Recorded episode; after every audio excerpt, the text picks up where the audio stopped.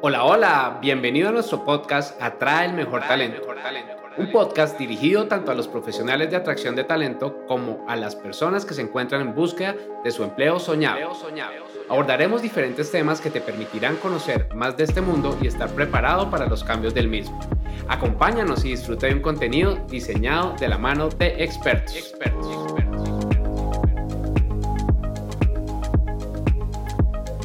Hola, hola, mis queridos y queridas. El día de hoy en este podcast de Atrae el Mejor Talento tengo un invitado súper especial, quien es una persona que conocí en los speakers EXMA y la admiro muchísimo, muchísimo, muchísimo.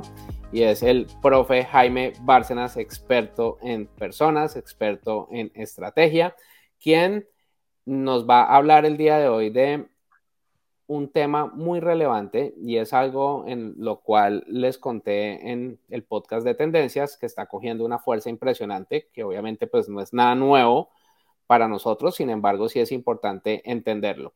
Vamos a hablar del modelo de trabajo híbrido que llegó para quedarse. Esto era algo que si lo hubiéramos hablado, hubiéramos entrevistado al profe hace tres años, pues hubiera sido otro tema completamente diferente. Realmente pues fue algo que por la pandemia pues nos obliga a, hacer. Sin embargo, está teniendo unos resultados muy, muy interesantes. Yo, como les conté en el podcast, también en Aprendamos tenemos un modelo de trabajo híbrido en el cual las personas pueden ir a la oficina, las personas, los colaboradores, las colaboradoras de mi equipo pueden ir a la oficina en el momento que consideren. La oficina está ahí para ellos, y para ellas. Y realmente la idea es pues confiar en el equipo de trabajo. Entonces, profe, aquí me gustaría por favor que te presentes rápidamente y que empecemos con esta entrevista. Y muchas gracias por estar acá. Muchas gracias, muchas gracias Guillermo, gracias por la invitación, de verdad. Eh, yo creo que uno es difícil presentarse a sí mismo y, voy a tomar unas palabras que, que, dijiste cuando me presentabas hace tres años. Si hubiéramos hablado de temas híbridos, hubiera sido distinto. Si hace tres años yo me hubiera presentado, no me hubiera presentado como me presentaste, porque hace tres años todo el mundo pues me conocía como profesor de universidad, de universidades, pero nadie me decía el profe y, al final todo el mundo me dice el profe. Entonces, eh, adopté ese nombre gracias a ti. O sea, un día tú y yo nos reunimos hace, hace más o menos ese tiempo y, y, y, ¿por qué no te, por qué si todo el mundo te llama el profe, por qué no te llamas el profe? Pues sí, soy profe y esa es, digamos, mi presentación, soy profesor universitario y es una de mis pasiones, me encanta dar clases en varias universidades, dicto clases y de esos dos temas específicamente que son temas de estrategia y temas relacionados con las personas y el capital humano. Y por otro lado, bueno, soy asesor de empresas que he sido siempre desde que yo salí de la universidad, eh, asesoro empresas en esos dos temas, en temas estratégicos y en temas de modelos de gestión humana. Eh, y pues como bien, como bien mencionaste también, soy, soy speaker, eh, específicamente también speaker EXMA, y doy conferencias pues para lo que, en, temas relacionados exactamente con lo mismo, o sea, muy, muy enfocado en esos temas. Y eso prácticamente es mi, mi, mi vida profesional, digamos, mis fuentes de generación de ingresos están relacionados básicamente con esos tres elementos, ¿sí? Y a eso me dedico y muchas gracias, de verdad, muy emocionado por esta invitación, te lo agradezco y, bueno, pues adelante, adelante. Muchas gracias, Guillermo. Bueno, profe, muchísimas gracias a ti por aceptar la invitación y vamos a entrar en materia. ¿Qué opinas de esta nueva forma de trabajar del trabajo híbrido? ¿Qué ventajas, qué desventajas le ves? ¿Cuáles son los retos para las compañías, etcétera? Em, voy, voy a, me parece, me parece muy, muy pertinente y también vuelvo al tema. Tú dijiste que hace tres años si hubiéramos preguntado sobre, este, sobre estos asuntos, hubiera sido completamente distinta la respuesta. Hoy, hoy es un, vamos a encerrarlo en el siguiente género, en el siguiente, en el siguiente modelo, que es un, es un, es un, es un diferente hábitat en el que tenemos que, convivir el día de hoy, ¿sí? Em, no es para mí una metodología, sino es una forma de, de, convivencia, interacción, de trabajo que las empresas, organizaciones, instituciones, inclusive universidades, tienen que convivir y tienen que, que, hacerlo de esa manera hoy en día. Creo que, la, creo que entender eso desde su fundamento es muy importante, porque si no, creamos un conflicto mental y un conflicto dentro de nuestros propios eh, principios y forma de ver eh, el trabajo, si no entendemos que es una situación que, pues, forma de trabajo, y vamos a llamar que llegó para quedarse, ¿sí?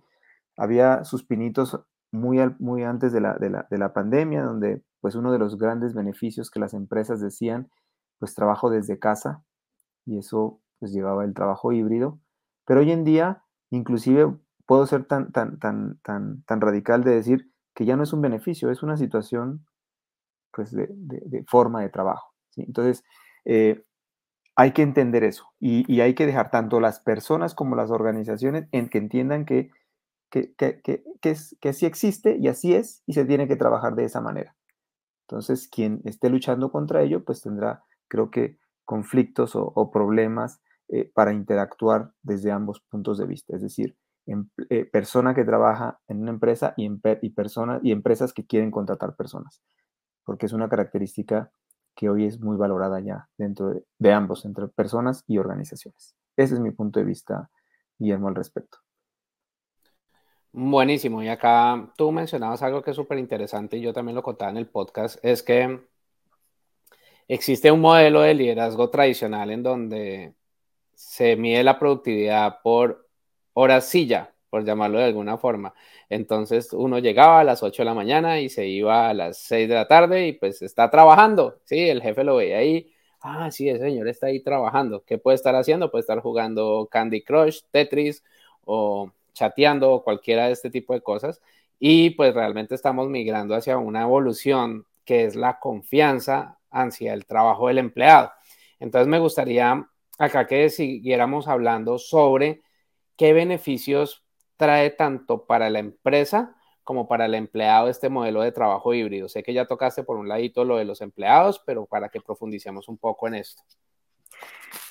Quiero retomar desde, desde, desde el comentario que estás haciendo, Guillermo, y, lo voy a hablar desde la confianza, ¿sí? O sea, para mí uno de los temas como beneficio es la, la confianza genuina que se puede establecer entre ambos. ¿Sí?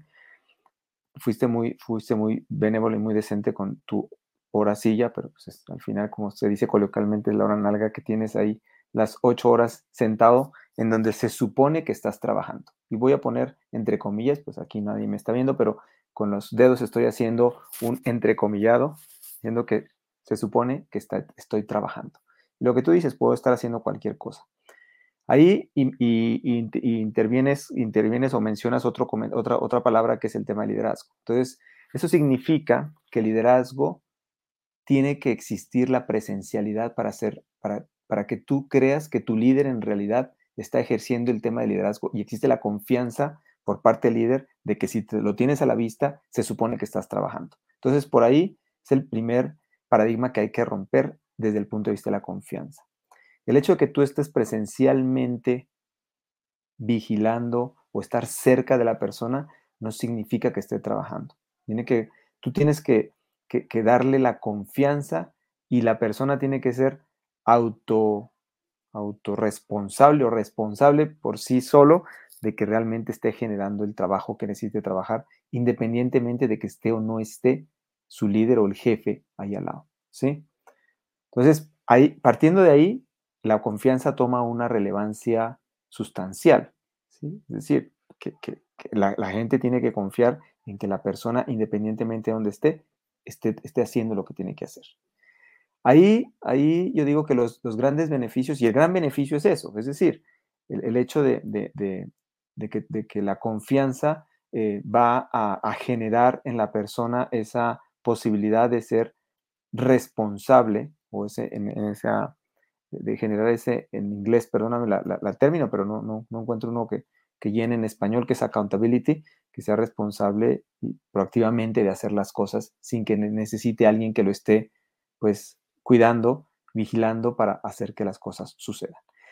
Hay, hay un aspecto muy importante, eh, digamos, para, para seguir con el tema de la confianza y, y el tema de las ocho horas de trabajo eh, sentado en donde se supone que uno es productivo de esa manera, y es Si yo cambio, vuelvo a la forma de ver las cosas, pues las cosas cambiarán de forma por el simple hecho de cómo yo lo, yo, lo, estoy, lo estoy observando.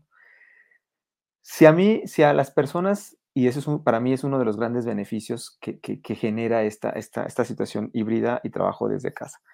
Si a las personas las miden desde el punto de vista de las horas de trabajo y, no sé, todavía hay compañías en donde existen trabajos operativos donde se chequea una tarjeta de entrada y de salida para comprobar que la persona estuvo y trabajó, ¿sí? Em, y lo divido desde el punto de vista de la forma como los griegos medían el tiempo en, esas, dos, en esas dos versiones del Cronos y el Kairos. Nosotros vivimos en un mundo tradicional donde se mide todo en Kairos, eh, digo, en, en, Cronos, perdón. En Cronos significa que todo está medido en mis, mis presupuestos son anuales, puedo hacer un seguimiento trimestral, mensual, mis evaluaciones son semestrales y anuales, eh, yo tengo ocho horas de trabajo, todo, todo es cronos, a, qué hora llegas, cuánto es el tiempo, todo es, todo es cronos y esa es la forma de medición.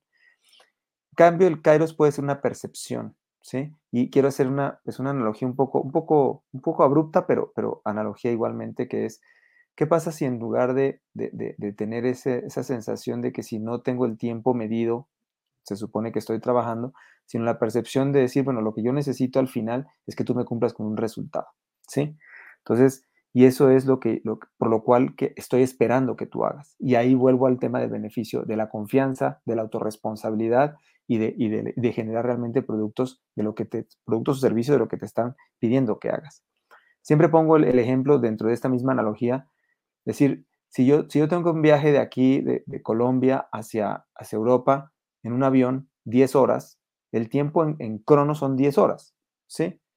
Si tú vas, a si tú vas solo, sin un libro, sin una película, sin, sin nada que hacer, sin un crucigrama o nada que hacer, las 10 horas se hacen eternas. En el tiempo Kairos es eterno. ¿Sí? Si tú viajas de, de Colombia a Europa, nuevamente, pero vas acompañado, llevas películas, llevas lectura, llevas tus crucigramas, llevas todo lo que tengas que hacer, tiempo cronos es exactamente el mismo, 10 horas, pero el Kairos se pasa el tiempo rápido, ¿sí? Es una percepción de... Entonces, no importa si lo haces en 8 horas, 10 horas, si lo haces a las 2 de la mañana, si lo haces, no importa cuándo lo hagas. Mientras tú al final cumplas, o sea, el tiempo pasa totalmente irrelevante cuándo lo vas a hacer y en cuánto tiempo te demoraste en hacerlo, si al final lograste lo que tenías que lograr, ¿sí? Entonces, quitarle ese, ese foco de, de, todo medido a través de tiempo, de evaluaciones, de números, de cifras, ¿sí? Porque entonces uno entra en una, una desesperación de que si no estoy cumpliendo mis ocho horas, no es que no estoy trabajando, es que no estoy cumpliendo, es que no estoy haciendo las cosas. Cambiemos ese esquema, cambiemos ese esquema de forma de ver, cosas. Y para mí, eso es lo más importante desde el punto de vista híbrido, ¿sí? Entonces, me, voy, a, voy al concepto híbrido.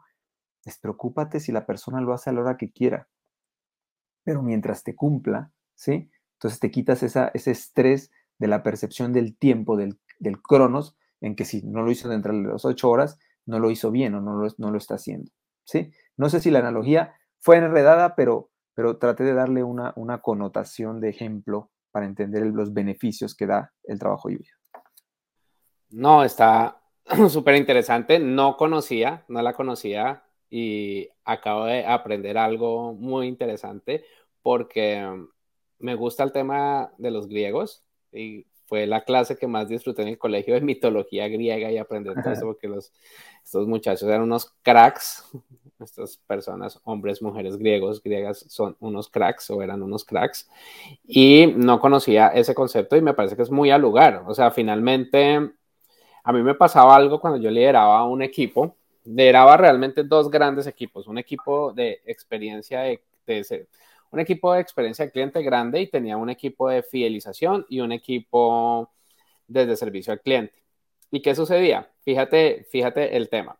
Las personas de servicio al cliente, súper acostumbradas, 8 de la mañana en punto, venían con esa cultura, llegaban, 6 de la tarde se iban. ¿Sí? Sencillo. Cumplían y cumplían muy bien con sus responsabilidades, todo perfecto. Pero desde el otro lado, era curioso porque mis chicos eran más tipo marketing, por llamarlo de alguna forma. Ellos podían estar llegando a las 10, 10 y media de la mañana, 9, 9 y media, y salían un poco más tarde y a veces no, pero pues también cumplían, ¿no? Y el punto era este y que yo no, no criticaba ni al uno ni al otro, sino sencillamente yo los míos por resultados. A mí no me importa que tú estés en la oficina, que estés en la casa, que estés en un aeropuerto, que estés en Bali, que estés en Japón, que estés en donde quieras estar, siempre y cuando cumplas con el resultado. Y esto es interesantísimo porque debemos entenderlo y debemos también ver, y aquí quiero hilar con la otra pregunta, y es que este tipo de cosas, y como tú lo mencionabas, están generando, digamos que si vamos con la forma de trabajar tradicional, están generando inconvenientes en la atracción de talento, en la atracción y la retención de talento, porque pues estamos viendo un fenómeno en Estados Unidos que pues está replicando en algunos otros países de la gran renuncia y justamente parte de eso es por esos, esas flexibilidad que no están entregando las empresas a las personas. Entonces, aquí pues quisiera que nos contaras un poco sobre este tema y que empecemos a mirar en atracción de talento cómo nosotros podemos ajustarnos para atraer el mejor talento, el talento que sea responsable, un talento que pues pueda trabajar desde donde finalmente quiera, pero pues que, que cumpla y que aporte y que también esté dispuesto pues a, aprender mucho. Em, Guillermo, yo, quiero, devolverme al, primer punto para ligar esta, siguiente pregunta, al primer punto que decía, si no cambiamos el fundamento, los fundamentos de cómo hoy en día debería manejarse, gestionarse o, realizarse el trabajo, si no cambio esos principios, voy a tener una crisis constante de, digamos, de, falta de, compaginación entre lo que ofrece, entre la oferta y la demanda. ¿Sí? Entonces, ahí, ahí hay un tema, si no cambio eso de, fondo, va a ser difícil lograr una, una, una, una convergencia, algo, algo común que sea beneficioso tanto para empresas como para empleados. ¿Y a qué me refiero? Y para eso, mira, yo tengo casualmente, pues, me, sorprendió que, hoy en día, hoy día pues estábamos haciendo esta, esta entrevista en este podcast. Eh, tengo salido del horno dos ejemplos, pero salidos del horno de esta mañana, revisando una tesis de uno de mis alumnos y otra de ayer o de otra persona a la cual, que es una, pues vamos a llamar dentro del concepto millennial, ¿sí? Una millennial que buena, voy a darle el primer ejemplo para, ir respondiéndote a lo que dices en el tema de la adaptación. Eh, eh, yo, yo me, piden ayuda de una, de una empresa multinacional grande, muy grande, ¿sí? Una empresa multinacional muy grande, para conseguir una persona que pudiera ayudarles con un cargo específico, digamos, de cierto nivel, un nivel quizá gerencial, ¿sí? Con un salario bastante bueno, o sea, inclusive la respuesta cuando le pregunté, mira, es que la persona, una de las personas a las que estoy, está por encima de los X cantidad de plata, ¿sí? Vamos a decirlo en dólares, están por encima de los 4 mil dólares, digamos, en ganancia eh, de, mensual. Y la respuesta de él, de la persona de la empresa, dice, estamos estamos por ahí encima, encima incluso, no te preocupes, eso no nos quita el sueño. Esa fue la respuesta. O sea, es un buen salario para el nivel que estaban requiriendo. Entonces, voy a, mi, a, mi, ejemplo, esta le llamo o le, escribo a una de mis, de mis exalumnas, fue, que, yo le veo con, todo el potencial. Ella me, me, estuvo preguntando por otras posiciones y finalmente le dije, mira, ahora voy a hacer al revés. Ahora quiero a ti ofrecerte una posición que me están pidiendo. Y una de las condiciones que me dicen tiene que ser en Medellín. Y tú tienes responsabilidad y tiene responsabilidad regional, pero en Medellín. Entonces, entonces cuando tú me, decía la persona de la empresa, me dice, cuando tú me busques a alguien, el único condición es que tiene que moverse a Medellín. Bueno, no está bien, no creo que haya problema, se mueve a Medellín. Y en ese momento lo tomé de esa manera. Hago, hago la, busco, digamos, entre mis contactos y, a esta persona le hago la, propuesta, seguramente le estoy duplicando lo que hoy en día se está ganando. Y su respuesta que me manda en un, en un, WhatsApp grabado me dice, pues mira, lo del, lo del inglés, porque hay que ser full inglés, lo del inglés, pues puedo solventarlo. Yo creo que no hablo full, full, pero pues me defiendo y sé hacerlo. Pero hay una cosa muy importante, me dice. Yo vivo en Medellín, pero me dice, mira, hoy en día trabajo desde mi casa desde mi casa. Me dice, yo no sé si esa empresa me va a ofrecer trabajar desde mi casa, porque donde yo tenga que irme a trabajar a una oficina, así sea en Medellín, y sea duplicándome el salario porque me lo están duplicando, de una vez te voy a responder que no. No, no me interesa. Y, mira, mira, Guillermo, le están duplicando, le duplican el salario. Y su decisión es no porque los beneficios que yo tengo me responden, mira, tengo el tiempo para, tengo, puedo hacer, tengo, ¿sí? Me dice, y cumplo con mi trabajo. Dice, para mí eso es un tema realmente muy importante, pues que me dejó una, y además de todo, ya después respondiéndole a la empresa esta que está, digo, oye, ¿y por qué tiene que estar en Medellín? O sea, pero, pero si la gente no quiere, o sea, esa esta generación no quiere estar en una, oficina encerrada ocho horas. O sea, tú lo que necesitas es que trabaje y que, te cumpla con cosas. ¿Para qué? Pues eh, si está en lo que tú decías, en China, en Timbuktu, en donde quiera que esté, pero bueno, está en Medellín coincidencialmente, pero ya después reflexiono, ¿y por qué tiene que estar en Medellín? Entonces, claro, entonces la empresa dice, no, pues espérame un segundo, es que la oferta es eso y por eso, por eso es el salario. Y mm, bueno, está bien. Entonces te iré buscando, pero pues ahí hay una condición. Y en relación de la tesis que yo te decía, la persona está, su hipótesis es, no hay una compaginación clara entre la oferta que tienen hoy las empresas contra la demanda de las generaciones centennials y millennials. Ellos quieren una cosa y las empresas están ofreciendo una cosa distinta. Esa es su hipótesis y tiene que demostrarla, ¿sí? Y entonces lo, primero que, encuentra es eso, dice, la gente tiene unos principios, unos valores, una forma de trabajo distinta, los, los jóvenes, a lo que la, la, empresa tradicional está ofreciendo. ¿Qué quiere? Ocho horas sentado, que yo lo pueda estar vigilando, que, venga cuando tenga que venir, que, es estar, estar aquí. Mientras el otro dice, no, yo, donde yo quiera estar trabajando, no importa, pero yo, yo cumplo, pero yo cumplo, ¿sí? Entonces, creo que hay un tema muy importante de esa, de, esa descoordinación, ¿sí? Que no, ese, eh, que, no hay ese, esa, ese enganche, ese, pues, en inglés, ese match que exista entre, entre entre lo, que, entre lo que ofrece una empresa contra lo que quiere realmente un empleado y viceversa, ¿no? Porque también, pues no es lo que, no es lo que, lo que los empleados de, estas generaciones quieren. Porque desde mi punto de vista también, Guillermo, creo que se está creando una burbuja, se está creando una burbuja peligrosa. Sobre todo, por ejemplo, en los temas de, de tecnológicos, de tecnologías de desarrollo y estos, estas nuevas generaciones que aprenden mucho de las nuevas tecnologías, estos, estos no sé, los, los, los, full stacks y todos, los, los UX, los, todas estas, estas personas que hoy en día se van por unos salarios exorbitantes porque se lo llevan las empresas eh, multinacionales por unos eh, salarios exorbitantes. Tengo otro, ejemplo por allá que también, otra entrevista, una empresa tradicional decía, estoy tratando de atraer personas y mi salario, digamos, es modesto, buen salario, pero modesto. Cuando me dice, no, perdóname, y también dijo, yo, es que yo me estoy ganando cuatro mil dólares y tiene dos años de experiencia la persona, pero es que es el diseñador del no sé qué tanto, que, Python con no sé qué tantas combinaciones, perfecto, pero, pero yo creo que es una burbuja que tarde o temprano tiene que poner, tiene que poner, alguien tiene que poner un alto, alguien significa las organizaciones, ponerse de acuerdo a decir, a ver, no nos hagamos daño, porque además, pues eh, mi vecino se roba a, a, mi, a, mi, a, mi, a mi diseñador por el triple del salario y yo no puedo retenerlo y, eso va generando que después viene otro más grande y, y, se come al pescadito más pequeño, pues porque, pues porque no puede tampoco. Entonces, creo que se está generando una burbuja que tarde o temprano esto va a reventar en algo, ¿no?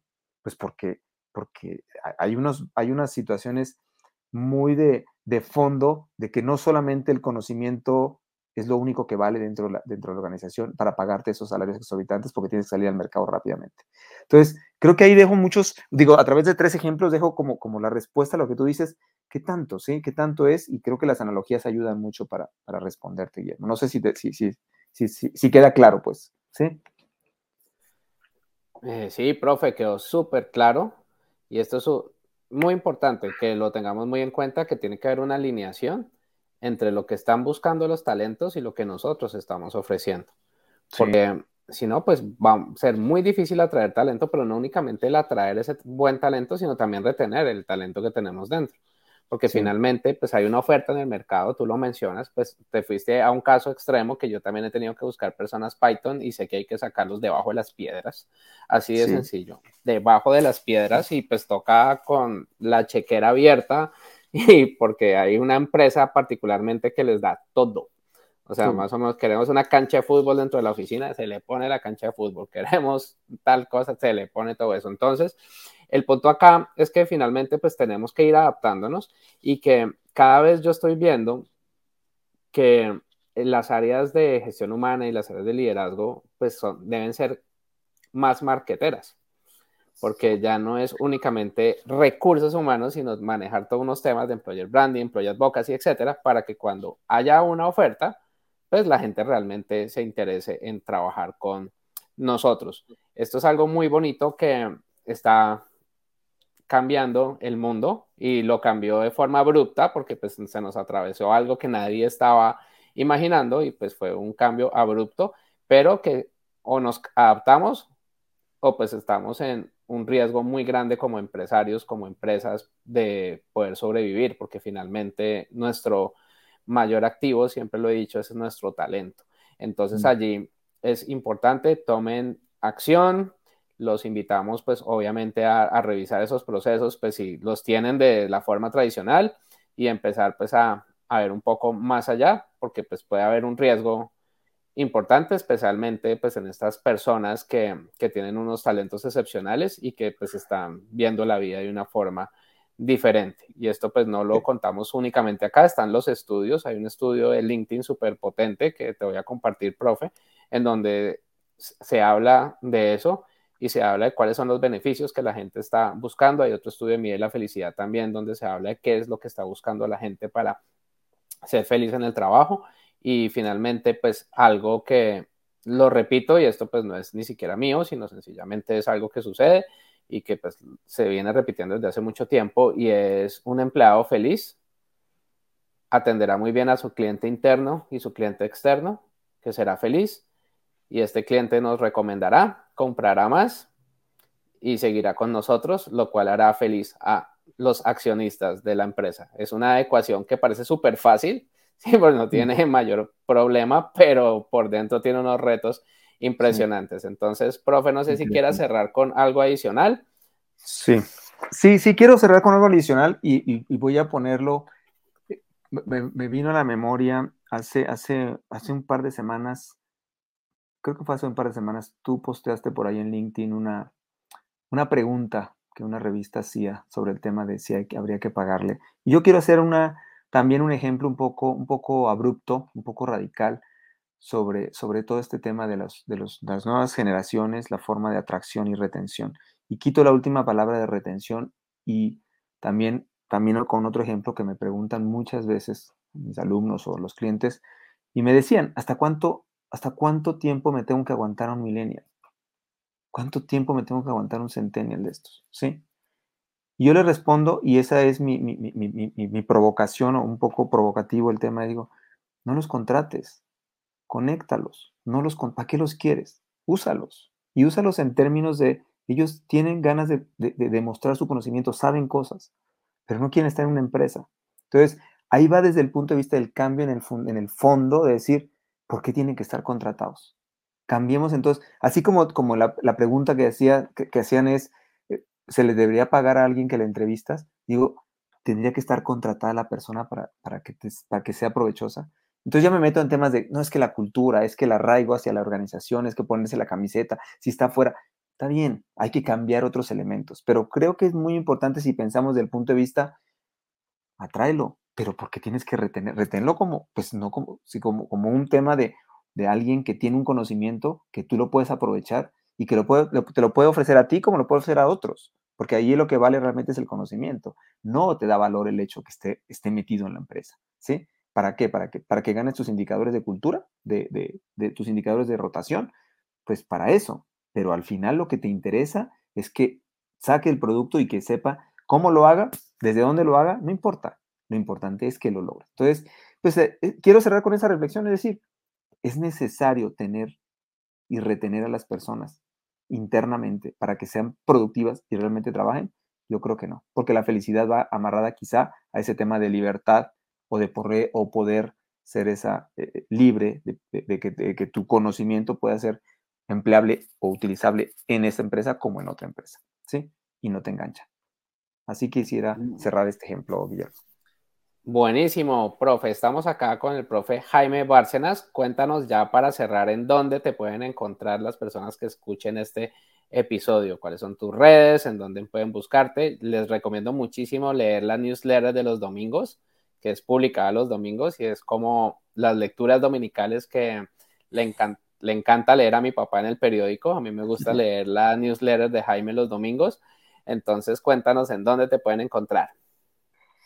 Guillermo, mira, mis, mis redes eh, básicamente son eh, donde yo me muevo principalmente es en LinkedIn eh, y mi, justamente mi newsletter es No olvidemos a las, las, personas, que es mi hashtag de hace muchos años aquí. Es tanto las organizaciones como las personas son importantes, pero las organizaciones son personas. Entonces no olviden a las personas, que al final son las que logran todos los resultados.